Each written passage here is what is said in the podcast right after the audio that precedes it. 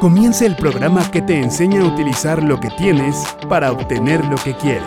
Esto es La Plataforma de Meli Martínez. El regreso.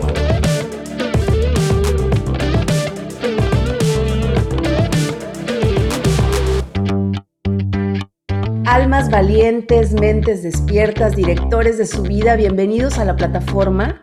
Estoy muy contenta porque hoy te quiero presentar a un empresario que es entrenador y mentor de otros empresarios, egresado de la Escuela de Administración de Empresas de la Universidad Politécnica de Cataluña, Master Business en negocios familiares y creación de empresas, especialista en estrategias de sucesión generacional y protocolo familiar. Es un buenazo para los negocios familiares. Su nombre es Alfredo Gutiérrez, mejor conocido en el bajo mundo como el coach Freddy Gutiérrez. Bienvenido a la plataforma, mi querido Freddy. Hola Meli, muchas gracias. Encantado de estar aquí contigo, con el público que, que te quiere y que esperamos que podamos compartirle mucho valor a todos el día de hoy.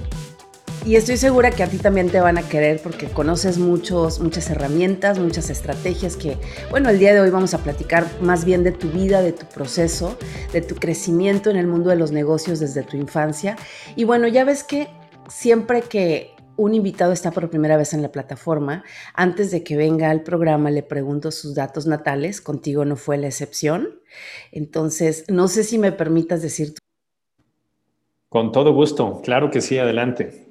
Perfecto, muchas gracias. Naciste el 22 de diciembre de 1980, Freddy, en Celaya, Guanajuato, a las 10:45 de la mañana, que por cierto te respondí, es muy buena hora para nacer, porque es cuando el sol está en la parte de arriba de nuestro mapa natal. Entonces, antes de que tú nos cuentes tu historia, ¿me permites interpretar tu astronumerología? Sí, desde que me dijiste eso tengo mucha curiosidad. Así es que adelante. Excelente. Bueno, pues mira, en tus números, en la fecha de nacimiento, tienes esencia 22 y personalidad 7. Te voy a explicar qué significa esta configuración. El número 22 es un número maestro. Eh, los números maestros explicaba Pitágoras que son los números repetidos. Cuando vemos en el reloj 11-11 o cuando son las 10 de la noche con 22 minutos que vemos 22-22 esos números son maestros, tienen una energía especial, vienen como a darnos un aprendizaje, una lección. Y esa esencia 22 se relaciona con mamá y la personalidad se relaciona con papá. Una persona con esencia 22 como tú, el 22 es el maestro constructor que se sale de lo convencional, que viene a construir paso a paso, pero algo grande, algo diferente, que no solamente le sirva a sí mismo, sino que piensa en otros, le sirve a los demás. De hecho, la gente 22 es como de fortaleza callada, callada fortaleza. Son discretos, son muy prudentes y como que trabajan en silencio. No les gusta llevarse los aplausos ni nada. Ellos se sienten felices con servir, apoyar y construir, que es como lo más importante.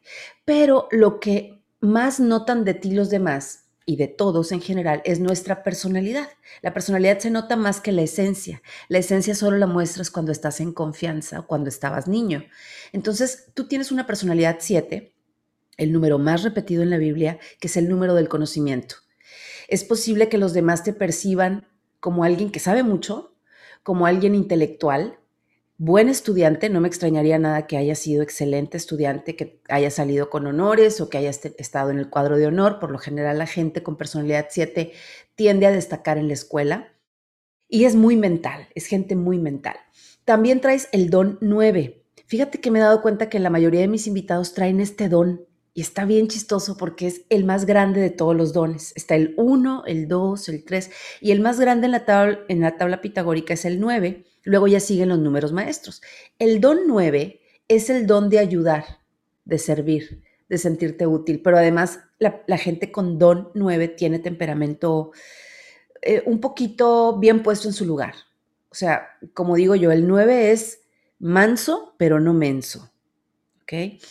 Tienes un talento 8 y el 8 es bien poderoso, el talento de saber administrar tus recursos, tus habilidades, tus destrezas, de saber capitalizar de saber monetizar. Y esto te da la capacidad de poder enseñar a los demás a administrar sus talentos y potencialidades, a señalarle a los demás dónde está su creatividad, dónde está su punto fuerte.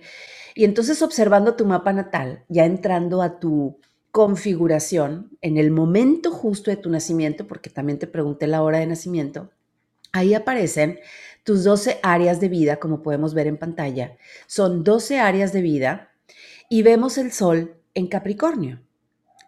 No sé si sabías que es el arquetipo del éxito y el prestigio, pero no le gusta llegar así fácil. A él le gusta como las cabras, ¿no? Que llegan a la cima y aunque esté muy empinada la, la vereda, la cabrita está en la cima y quién sabe cómo le hizo para llegar ahí, pero llegó y voltea a ver a sus compañeros como diciendo, ustedes también pueden. Entonces es el arquetipo del éxito y del prestigio, pero ese sol está en el sector de los colaboradores en el sector 11, de los clientes, de la audiencia, de la gente, de trabajar en equipo. Eres bueno o brillas cuando trabajas en equipo. Tú brillas cuando ayudas a otros a tener éxito. Cuando tu propio éxito funciona como apalancamiento o como ejemplo para los demás. ¿Ok? Luego veo en tu mapa que tienes ascendente Acuario, el signo del pueblo. El opuesto Acuario es Leo. Leo es el rey, Acuario es el pueblo. Acuario le recuerda a Leo que está que el rey está para servir y que si se sienta en el trono es para ver qué necesita el pueblo, no para sentirse superior a los demás. Entonces Acuario es muy raza, es muy banda, es muy pueblo, le gusta pueblear, le gusta la cultura, le gusta el arte, es futurista. Entonces, eh, la tecnología está implícita, es el signo de los grupos, el futurista desapegado, que no se mete en lo que no le importa, que deja ser a todo mundo como quiera ser. Entonces, esto te hace de alguna manera eh, diferente a la hora de, implementar tus estrategias, ¿sí? Eh, te hace ser diferente a la hora de eh, tener tus propios métodos para crear las cosas. Entonces, esto te, también te da una visión a futuro de a dónde quieres llegar.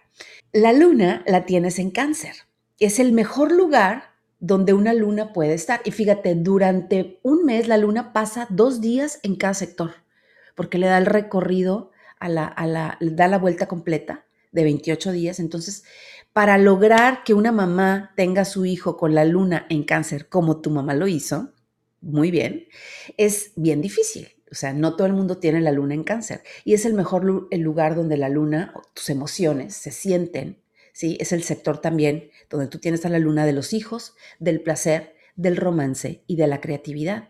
Y esto nos habla de una buena conexión con el linaje materno de tu familia y que además nos dice que eres un buen papá, eres un papá maternal, un papá que sabe cocinarle huevitos, hot cakes, que, que lo sabe bañar, que lo sabe vestir, eh, un papá que se involucra, un papá divertido, creativo y muy bueno para los proyectos, ¿ok? También nos habla de que la percepción que tienes de mamá es de una mujer muy entregada a la familia, una mujer hogareña, nutridora, nutridora es la palabra, ¿ok? El karma, la herida y los patrones negativos no te los voy a decir aquí, prefiero que sean en privado, que también en toda carta se ven. Y ya por último, la edad en la que tu nivel de conciencia tiene o tendrá un gran salto como un despertar espiritual será a los 43 años de edad. Todavía no llegamos a esa edad, ¿verdad? Todavía no, falta poco. falta poco. A los 43 años de edad es como un despertar de conciencia, un estamos aquí de paso, voy a disfrutar más la vida. Eh, es, es como otra conexión con el universo. Ya me contarás de qué se tratará tu despertar espiritual, ya lo platicaremos. ¿Qué tanto te identificas con lo que te acabo de decir? Qué padre está, ¿eh? La verdad es que pues estás de cuenta que parecía que nos conocíamos desde hace muchos años, Meli, porque... Y es la primera vez que nos vimos. Sí, así es. Sí, la verdad es que sí, hay muchas cosas que me, que me has platicado y que mientras te escuchaba creo que describe mejor las cosas de cómo yo lo haría. Este, muchas coincidencias, sí, totalmente. No sé cómo lo hiciste, pero eh, me, me encontraste muchas cosas en esto. Sí, pues es que son las matemáticas del cielo. La numerología también es, es, una, pues es un estudio muy profundo donde a través de nuestra fecha de nacimiento, así como elegimos a nuestros padres y elegimos el momento de la humanidad, de cuándo nacer, pues de alguna manera, decía Pitágoras, que también elegimos nuestra fecha y en nuestros números hay mucha información. Pero bueno, hablemos de ti, de tu viva voz. platícame, quiero saber cómo fue tu infancia, porque ya después el público se enterará. Para empezar, tenemos una sorpresa al final, eh, pero también como hoy por hoy eres un hombre exitoso en los negocios, que además otros empresarios te piden consejo, te piden ayuda, te piden apoyo. Quiero saber cómo fue tu historia desde chiquito, a qué jugabas cuando eras niño, cómo fue tu infancia, platícame. Claro, claro que sí. Pues mira, gracias Meli, como, como siempre, eh, bien agradable empezar esta conversación así contigo, me sorprendiste. Y, con esto que me preguntas, contarles un poco de, mí cuando yo era niño, pues tengo que empezar con contarte de, y contarles a todos de dónde vienen mis papás. Mis papás eh, crecieron en un pueblito muy pequeño en los Altos de Jalisco, se llama Unión de San Antonio. Y por temas de trabajo y buscar mejores oportunidades, ellos, eh, el trabajo hace que se vayan a Celaya y pues a dos meses de que yo naciera, llegaron ellos a Celaya. A mí y a mis hermanos, somos tres hombres, ya nos tocó nacer en Celaya y crecer en Celaya. Es una ciudad que, que quiero mucho, que tengo mucho cariño y que hoy con las cosas que están pasando en esta ciudad me duele mucho lo que pasa. Ya te contaré algo más sobre eso. Pero finalmente mi niñez fue más en el pueblito en Jalisco, visitando, entre que eran los primeros años que mis papás habían emigrado del pueblo y pues el amor a la familia, el cariño, hacía que casi cada fin de semana estuviéramos allá. Entonces mis recuerdos de niñez son con mis primos, estando ahí en Jalisco, en la casa de la abuela, organizábamos con los primos este, por ejemplo, discotecas, que antes en esa época, en los 80 eran las discotecas, y pues desde muy pequeños poníamos una cámara de humo, poníamos estas bolas de espejos para poner con luces y todo, poníamos una mesa de DJ y la discoteca se armaba entre los primos. Y como era de los dos lados, familias muy grandes, pues era fácil conseguir con todos los primos público para divertirnos, ¿no? Y eso entre el rancho y varias cosas, también convivíamos mis abuelos, los dos con rancho. Yo no conocía a mi abuelo paterno, pero el, de parte de mi abuelo materno eran recuerdos en el rancho y todo. La verdad es que recuerdos muy padres de, estar conviviendo con mis primos. Platícame de tus papás, ¿a qué se dedicaban tus papás? Mi papá empezó eh, siendo comerciante este, él quedó huérfano de padre muy joven y, este, y una familia muy grande. Le toca, él es el segundo y, le toca en cierta forma asumir el rol casi como de papá de sus hermanos y este, acompañar a mi abuela. Y luego decide casarse, llegamos nosotros a su vida. Entonces él siempre cargó con la responsabilidad de mucha gente más que de nosotros, o sea, más eh, incluso de los tíos, tratando de ayudar a sus hermanos y todo. Eh, empezó vendiendo aceites y lubricantes en Celaya hasta que decide emprender su propio negocio. Y sin dinero y sin, este, como pudo con sus ahorros siendo empleado, compra un, terreno y, este, y ahí decide construirse, este, sin mucho capital empieza a vender precisamente refacciones automotrices, empieza con un taller mecánico, con un lavado, cambio de aceite, y eso fue el negocio familiar. Eh, se llama o se llamaba, porque ya te platicaré que tuvimos que cerrarlo por temas de seguridad, se llamaba el ACOFE. ACOFE es, cada una de las letras de ACOFE es una letra inicial de los cinco miembros de la familia. 26 o sea, eres tú, tú y dos hermanos más. exactamente. Entonces, tres hombres. Tres hombres. Sí, yo aporté la O en el ACOFE porque yo soy Octavio Alfredo, casi no uso mi nombre de Octavio. Nombre de telenovela. Este, Sí, y mi hermano Felipe usó la F y el más pequeño, este, Manuel, que él se llama Mauricio Emanuel. Entonces, eh, mi papá Alfredo y mi mamá Concepción. Entonces, cada quien puso una letra para que el negocio fuera tal cual, una empresa familiar. Y pues por algo eso se conecta con lo que estudié después, ¿no? El, tema de empresas familiares. Entonces, eh, ¿le ayudaban a tu papá? ¿Aprendieron de, de negocio desde chiquitos? ¿Tú aprendiste de negocios? Gracias al taller de tu papá. Sí, fíjate que el día que abrió, eh, estoy tratando de hacer memoria de qué edad tenía yo cuando él abrió ese negocio, pero yo calculo que tenía unos 10, 12 años y todavía le digo con mucho orgullo que yo serví el primer litro de aceite que él vendió.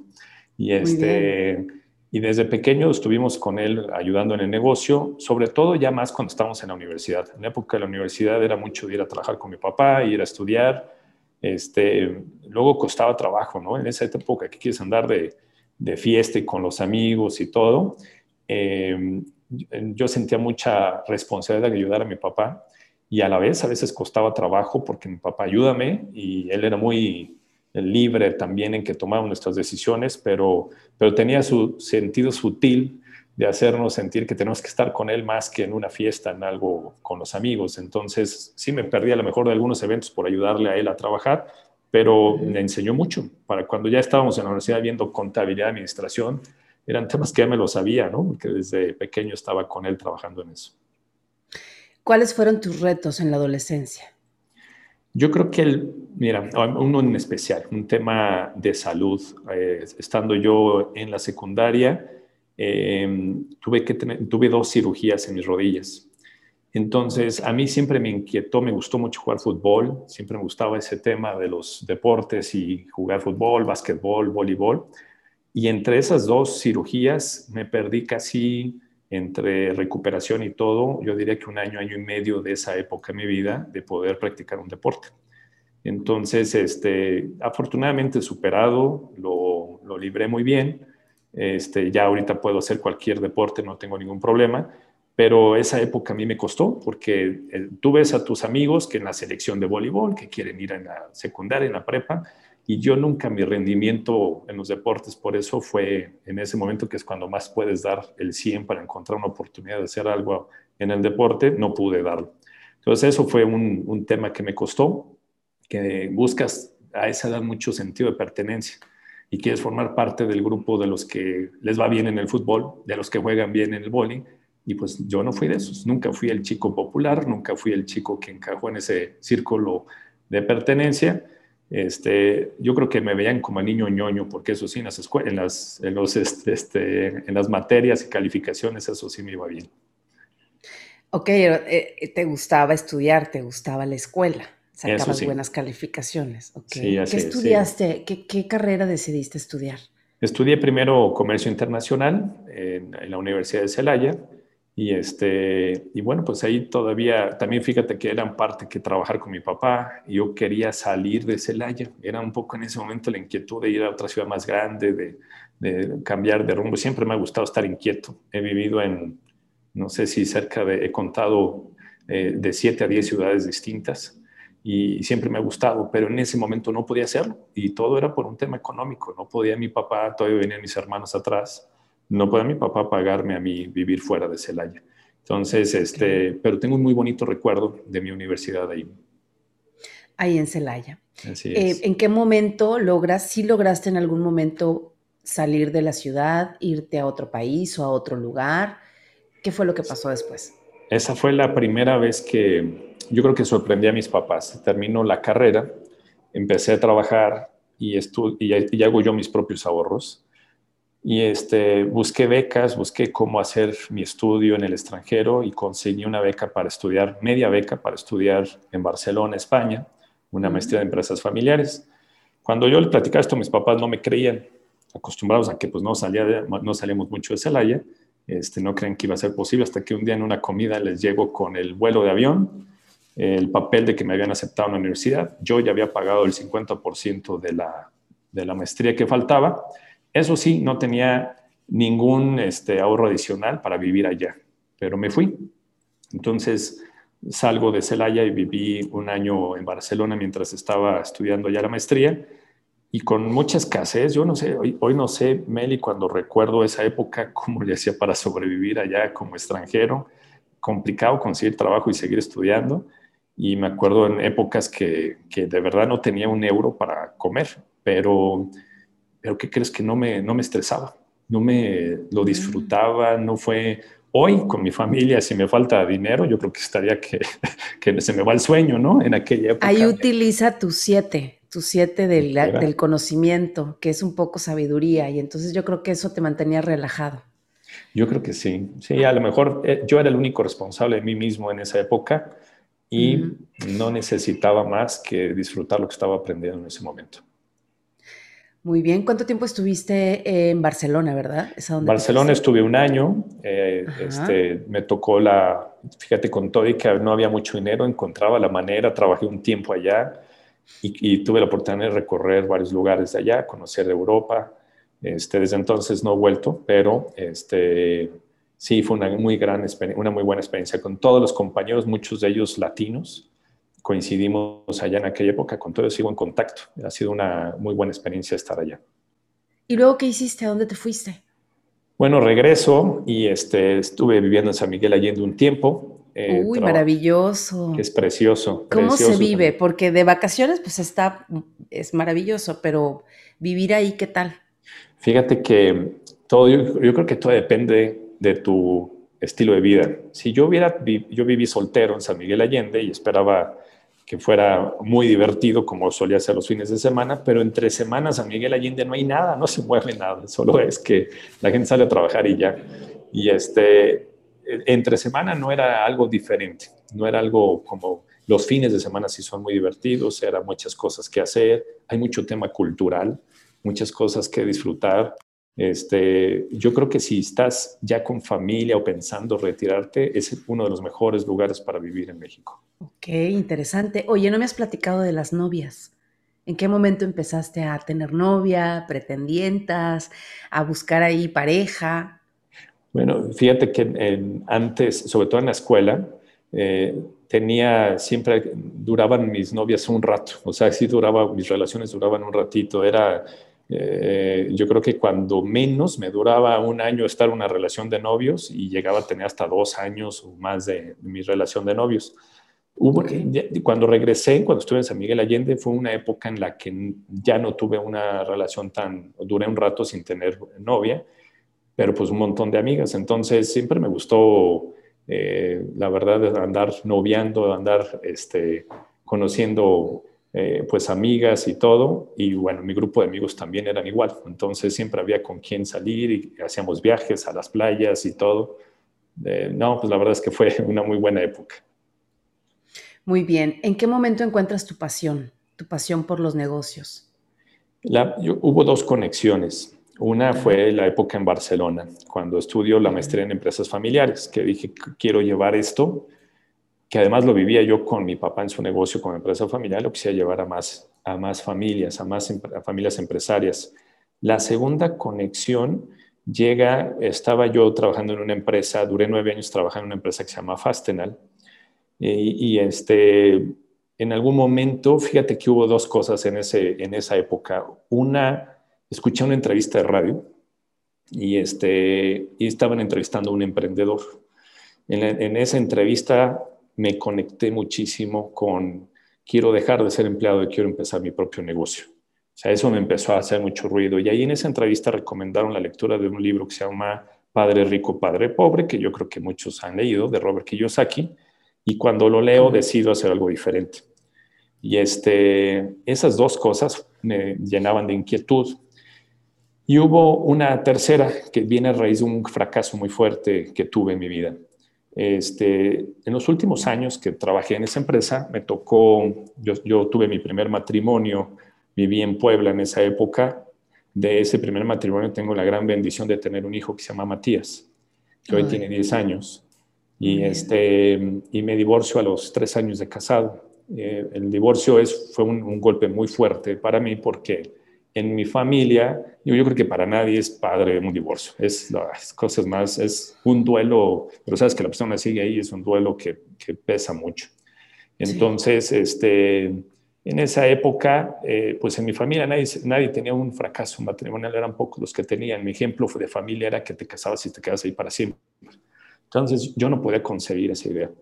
Y este, y bueno, fue mi carrera profesional empezó a ser complicada, mis resultados en el trabajo se cayeron, vivía yo ya después ya solo, no me quería ir de Puebla ni quería hacer cambios en mi vida por estar cerca de mi hijo.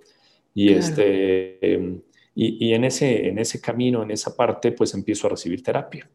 Y todavía recuerdo a mi psicóloga que en una ocasión hace un análisis de mis ancestros para entender un poco cómo era yo y me dice, ¿te das cuenta que tus abuelos, tu papá y todos son emprendedores y empresarios? Y tú sigues siendo empleado.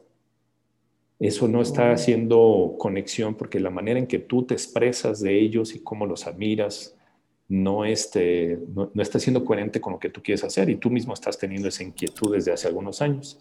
Claro.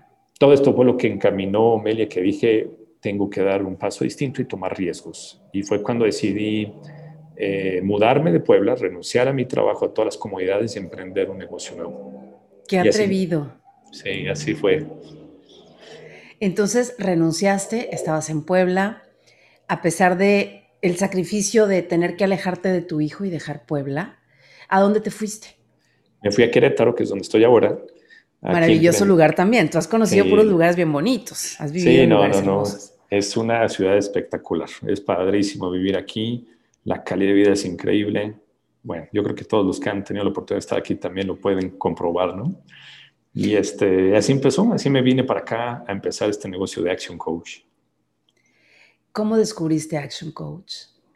Fíjate que hay un, como la vida está llena de conexiones y este... Sincronías. Sincronías, exactamente. Diosidencias. O disidencias, totalmente de acuerdo. Hay un gran amigo mío, Emilio González, un gran coach de Action Coach, que conocí en la época de la universidad, que además también estudió la misma maestría que yo, también en Barcelona, un año después. Yo estaba todavía en Barcelona cuando me habla Emilio y me dice, Freddy, ahora yo voy a Barcelona, pásame datos de las rentas y cómo está este asunto. ¿Y a qué vienes? No, pues vengo a estudiar, voy a ir a estudiar a la Universidad Politécnica de Cataluña eh, la maestría de empresas familiares, dije, es la misma que yo estoy estudiando. Entonces, sin habernos puesto de acuerdo, volvimos a coincidir, no en el mismo año, pero sí en, el, elegir esa carrera.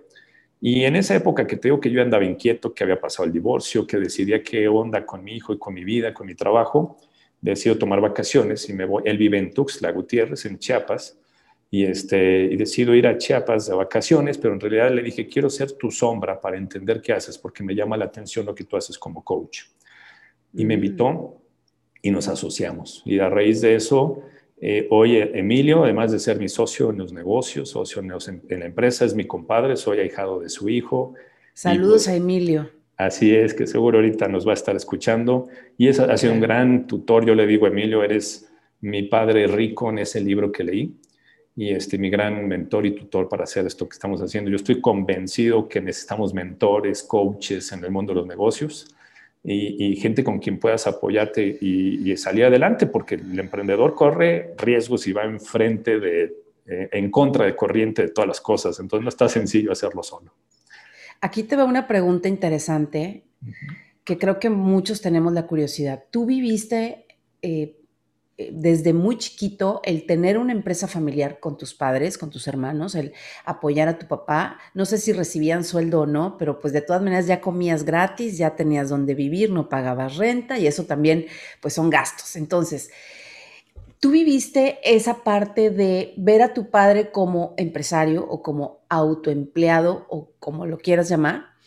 Tú eres más experto que yo en este tema, pero luego vas y tomas una maestría en empresas familiares y te das cuenta de la diferencia abismal que existe entre cómo se estaba manejando la empresa familiar en tu propia casa y cómo se manejan las empresas familiares a nivel mundial. ¿Qué diferencias encontraste? Fíjate que muchas y siempre yo, mi papá es muy abierto a escuchar, siempre nos ha buscado involucrar lo más que, que él pudo al negocio. Eh, solo mi hermano más pequeño decidió involucrarse en la operación y ayudarle en los últimos años que duró abierto el negocio. Este, los demás, mi, hermano, el que me sigue y yo, solo en época universitaria trabajamos con él, pero aunque no estuvimos ya después trabajando en la operación, siempre estamos buscando cómo aportarle ideas, eso que estudié en la maestría, llevarlo con él, compartirlo. Y, siempre abierto a escuchar.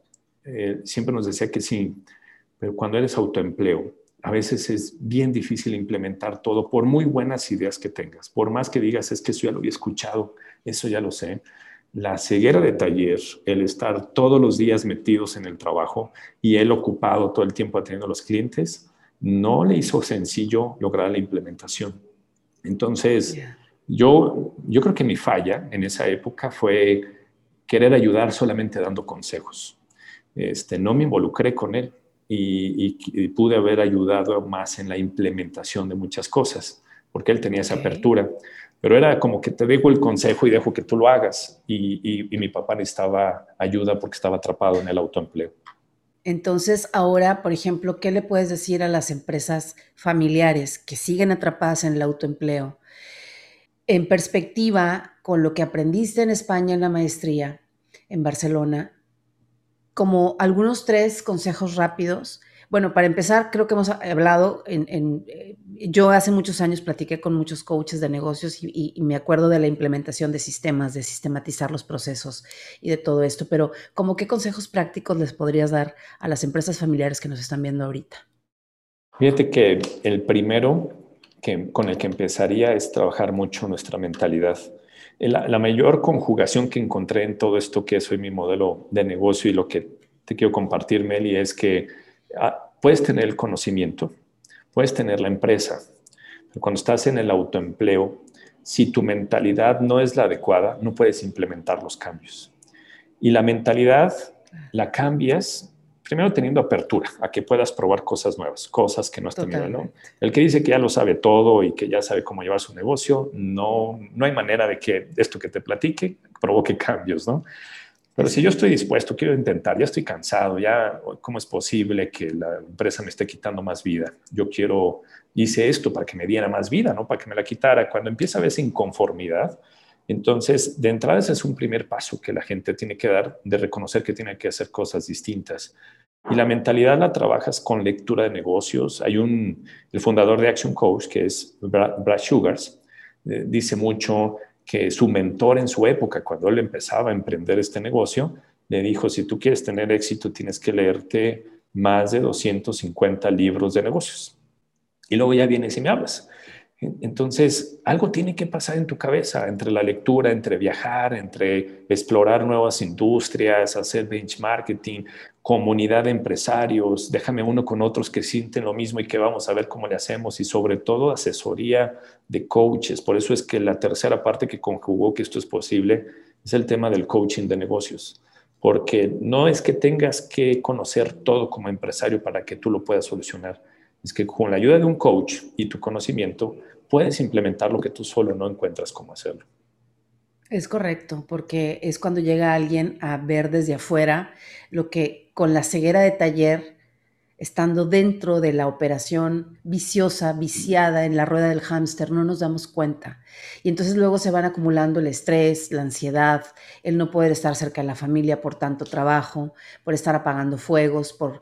Pero llega un momento de quiebre, ¿no? Hasta emocional incluso, en donde el dueño de negocio, el empresario, acepta que necesita ayuda y es cuando, pues para eso están los coaches, súper bien entrenados y aparte no estamos hablando de coaches improvisados que de repente se les ocurrió asesorar empresarios, sino que tienen una carrera relacionada con esto, que tienen maestría relacionada con esto, que se han preparado, que han leído un montón de libros y que lo han implementado en su propia vida. Em, ¿Cuál fue tu primer cliente? ¿Cuál fue la primera empresa? Digo, no, no te pido que me digas nombres de, de dueños ni de, ni de empresas, pero sí el giro, tu experiencia, tu percepción de tu primer cliente y cómo te sentiste con eso. Mira, te voy a platicar mi primer seminario, que fue, el seminario fue algo que aprendí muchísimo. Yo estaba muy nervioso, siempre me ha gustado dar capacitaciones de donde trabajaba antes, no tenía miedo en hablar al público, pero ese día, mi primer seminario delante de varios empresarios, estaba muy nervioso. Y, este, y hubo una pregunta que me hizo un empresario en ese día en el seminario cuando yo les estaba explicando la metodología que usamos en Action Coach para que salgas del autoempleo y tu negocio se vuelva más rentable y veas cómo funciona sin ti. Entonces, eso suena muy atractivo, verlo teóricamente. Se levanta el empresario y me dice, te tengo una pregunta. Si tú me estás diciendo que con esta metodología la empresa puede funcionar sin ti, ¿cuántas empresas tienes tú que funcionen sin ti? Y yo oh. acababa hace unos meses de renunciar a mi anterior empleo. Mi primer negocio era ese emprendimiento como coach de negocios. Entonces... En tu primer seminario te estaban haciendo la pregunta más difícil. La pregunta más difícil que nos pueden hacer a quien emprende un negocio es, es como... 100%. Eres nuevo emprendedor, ¿cuánto éxito has tenido, no? Entonces. ¿Cuántos eh, casos has ganado, abogado, cuando te estás graduando, no? Así de exactamente. exactamente. Claro, la verdad es que no recuerdo exactamente qué contesté, pero estoy seguro que la regué horrible. Estoy Cantinflas. Cantinflié, algo no salió, súmale al nervio. Bueno, la buena noticia es que esa persona que hizo esa muy buena pregunta, después, un año y medio después, se volvió mi cliente. Pero este, uh. en, ese momento, eh, solamente le dije, pues me estoy preparando, algo recuerdo que contesté, pero fue fatal. ¿eh? Este, ya, ya, ahora reflexiono y digo, ¿qué hubiera, qué, ahora que ya, ya, ya llevo siete años de coach, cómo este, volvería a contestar esa pregunta?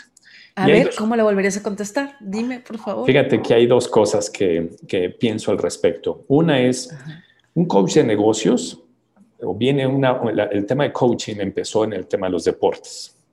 Entonces, yo contestaría, de hecho, como coach con una pregunta hoy. Y le diría a ese empresario, ¿tú quién crees que mete los goles en el fútbol? ¿El delantero o el coach? Yo estoy aquí porque tengo preparación, metodología como coach y manera de hacer que tú metas más goles. Si no, sería tu mentor. El mentor sí es ejemplo de que yo ya tuve todo ese éxito, ese recorrido para hoy este, decirte cómo hacer las cosas. El coach lo que hace es que te ti al límite del que tú solo no podrás llegar para que hagas lo que no habías hecho antes. Entonces, de hecho, cuando solamente practicas coaching de negocios, el empresario que está recibiendo coaching tiene que saber más que el coach sobre su negocio. Bien. Porque se trata de implementar. Hoy ya hago coaching y mentoría porque ya tengo negocios, ya, ya no nada más es el coaching de negocios, tengo otras dos empresas que funcionan sin mí, pero ya puedo hablar de mentor. Pero en esa época que no tenía esos negocios, solamente era tener un tema de coaching. Y la otra cosa que diría es, precisamente ese día estaba yo iniciando mi empresa. Así como él, hace muchos años, empezó su negocio, empezó su, su empresa. Entonces, un coach de negocios, además, es empresario. No es, no es este, nada más la profesión, sino que el hecho de que tú seas coach de negocios, iniciaste, tengo, yo también tengo nómina que pagar, yo también tengo que llevar un negocio como ellos lo hacen. Entonces, este, no, no eres un bicho raro en el mundo de los negocios cuando realmente llevas un coaching de negocios. Es correcto. Y fíjate, yo lo relaciono mucho con el, es que el coaching se puede aplicar a cualquier cosa, porque eh, yo lo que estudié como coach en programación neurolingüística y ahora coach en astronumerología, lo que aprendí es que el coach viene de la palabra coche en francés. Y el coche o el carruaje te lleva, te lleva más rápido de lo que tú podrías hacer o llegar caminando a pie. Es, entonces el coche acelera todo, hace que las cosas se muevan más rápido y te dé herramientas para en lugar de ir a pie, puedas subir al carruaje eh, y llegar más rápido a tu destino. Y entonces a mí me hace mucho sentido, por ejemplo, yo recibí coaching de cómo ser mamá y aunque se oye raro y ridículo, fue sin querer, sin pagar un peso y fue un coaching natural. Yo estaba con mi bebé en casa, recién salida de parir, y llega mi mamá a coacharme cómo se debe bañar a un, bebé, cómo, cómo, cargarlo para que no se te resbale, cómo acomodarlo. Llega otra prima buenísima con la lactancia a decirme eh, cuál es el proceso de la lactancia, eh, todo, todo. Y, y recibí un coaching tremendo y el coaching no es que me dijeran la teoría, es estar junto a mí a la hora de amamantar, ver cómo bañaba el bebé, y, todo ese proceso, el, destete, el cómo dejar poco a poco que el hijo a cierta edad ya vaya dejando la, leche materna, cómo hacer que el hijo se duerma solo sin que lo tengas que estar arrullando a cada rato y que aprenda a dormir en su propio espacio, es un coaching. Claro. Entonces, y cuando te están acompañando en ese proceso que la vecina, que la prima, la suegra, la mamá, la amiga, es padrísimo siempre y cuando pongas tus límites, ¿no? Porque también uno se satura y dice, a ver, a ver, a ver, a ver, Aquí yo ya, yo ya conozco a mi bebé, sé cuáles son sus horarios, etcétera. Entonces, eso e, el coaching se puede aplicar a todo y en los negocios me parece que es de lo más importante porque esto es lo que genera empleos, es lo que genera crecimiento de una ciudad, de un país, ¿no? De, dónde viven, dónde, de dónde vivimos, pues de los negocios, de, de las empresas, de los empleos. Sí, fíjate que una ocasión un empresario en, en Querétaro un buen amigo, que cuando lo conocí por primera vez estábamos nada más hablando de que él pudiera contratar coaching conmigo. Me dijo, Freddy, ¿por qué necesitaría un coach si yo ya soy tal vez el empresario más exitoso aquí en la ciudad de Querétaro en la industria que represento? ¿Ya para qué? ¿Qué necesito yo de un coach? Y, ¿sabes por qué me contrató? Porque le contesté, tienes razón, tal vez yo lo que, lo que pasa es que yo estoy buscando empresarios que, estén pensando en ligas mayores. Tú estás conforme con Querétaro y yo busco quien quiera buscar algo a nivel nacional, ¿por qué no algo al rato buscar otra, otra frontera, exportar? Y pues eso requiere otro nivel de energía y otro nivel de preparación. Si tú estás contento con lo que tienes, no necesitas coach. Y eso le dolió, le pegó. Entonces, este, hoy somos muy amigos. También tuvo su programa en coaching ya conmigo, ah, ya exportó, fíjate, ya logró otras cosas. Y no es, no es que hagamos magia, es que es decisión del empresario de acompáñame para llegar más lejos. Exacto, y, y, ayudarle a despertar su potencial, que él tenga la disponibilidad de, de, de, despertar ese potencial y de juntos, porque cuando uno, es que, que solo se debe sentir un coach, perdón, un, dueño de negocios, eh, con los problemas, con la nómina, con los impuestos y, y, y los asuntos familiares, los asuntos personales. Y entonces de pronto se siente muy solo y, tener a alguien a quien llamar, a quien recurrir, quién puede entrar contigo a nadar en la alberca o decirte cómo nadar para salir de ahí, me parece, pues me parece muy práctico y muy interesante. Mi querido Freddy, ¿algo más que quieras agregar a esta charla? Fíjate que si me dejas agregar, te voy a contar una de las sesiones que más me ha impactado y que probablemente pueda, pueda conectar con mucha gente que nos puede estar escuchando porque es, es algo que es muy común. Eh, en una sesión de coaching, el empresario me dice, Freddy, ¿cómo le hago que mi hijo se, se sume a esta empresa?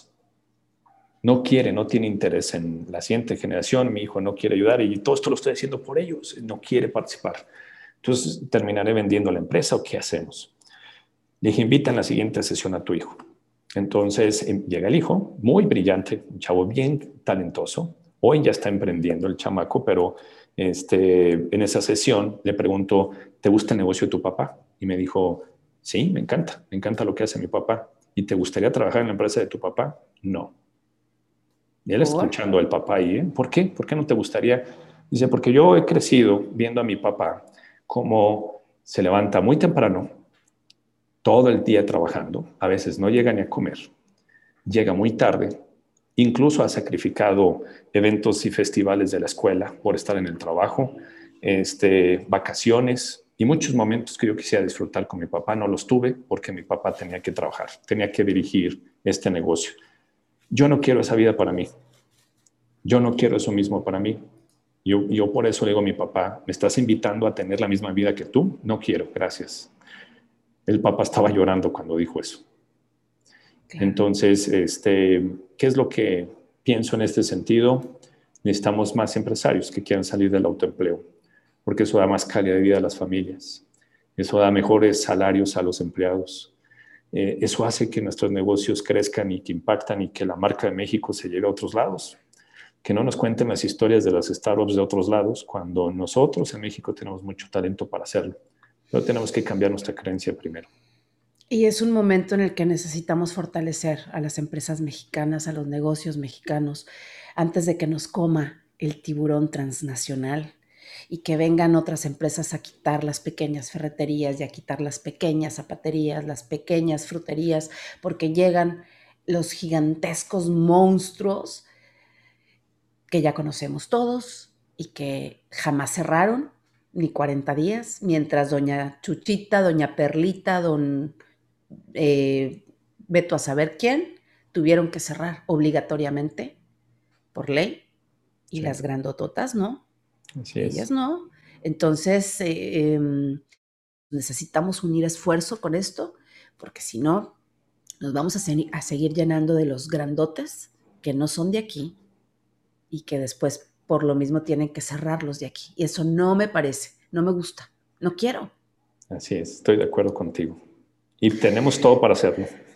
Todo para hacerlo. Y para eso este programa, para eso la sección, y se me está ocurriendo una ideota que se la voy a proponer a la jefatura general, o más bien a la, ¿cómo se le puede llamar? A la Dirección Latinoamérica de Action Coach. Se me está ocurriendo algo impresionante que no lo puedo decir aquí.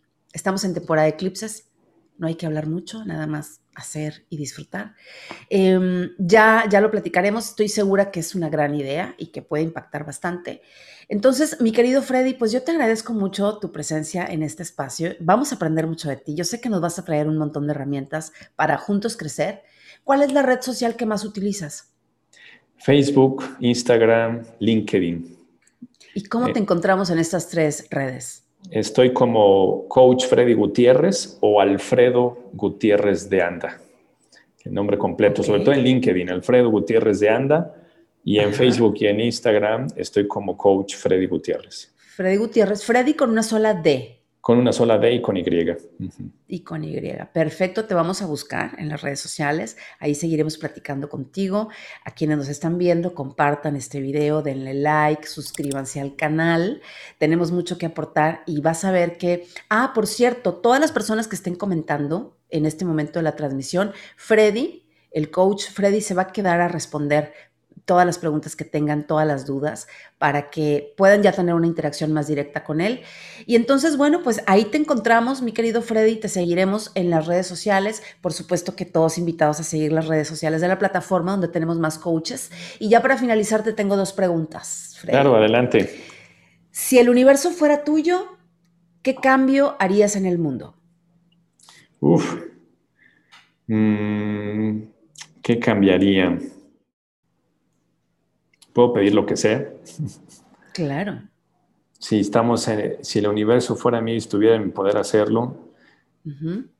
Nivel Dios. Lo que yo creo que haría que la prioridad en nuestra naturaleza humana sea ayudar, sea dar. Cuando damos, cuando ayudamos, cuando colaboramos, este, somos más felices y ganamos más pareciera a veces que la naturaleza humana es, al revés. Primero, por naturaleza es el egoísmo, primero es qué gano yo y no el que doy. Entonces, tal vez solo haría ese cambio en lo que creo que hace, hace poco escuchado un psicólogo que cuando somos niños, en la niñez, eh, somos los más egoístas. Y así nace la naturaleza humana como egoístas. Haría ese pequeño cambio, que no sea nuestra prioridad, que sea el ayuda, el da, él colabora sin importar qué recibes a cambio y que sea natural. Excelente. Y segunda pregunta, si este fuera el último año de tu vida, ¿qué harías con él?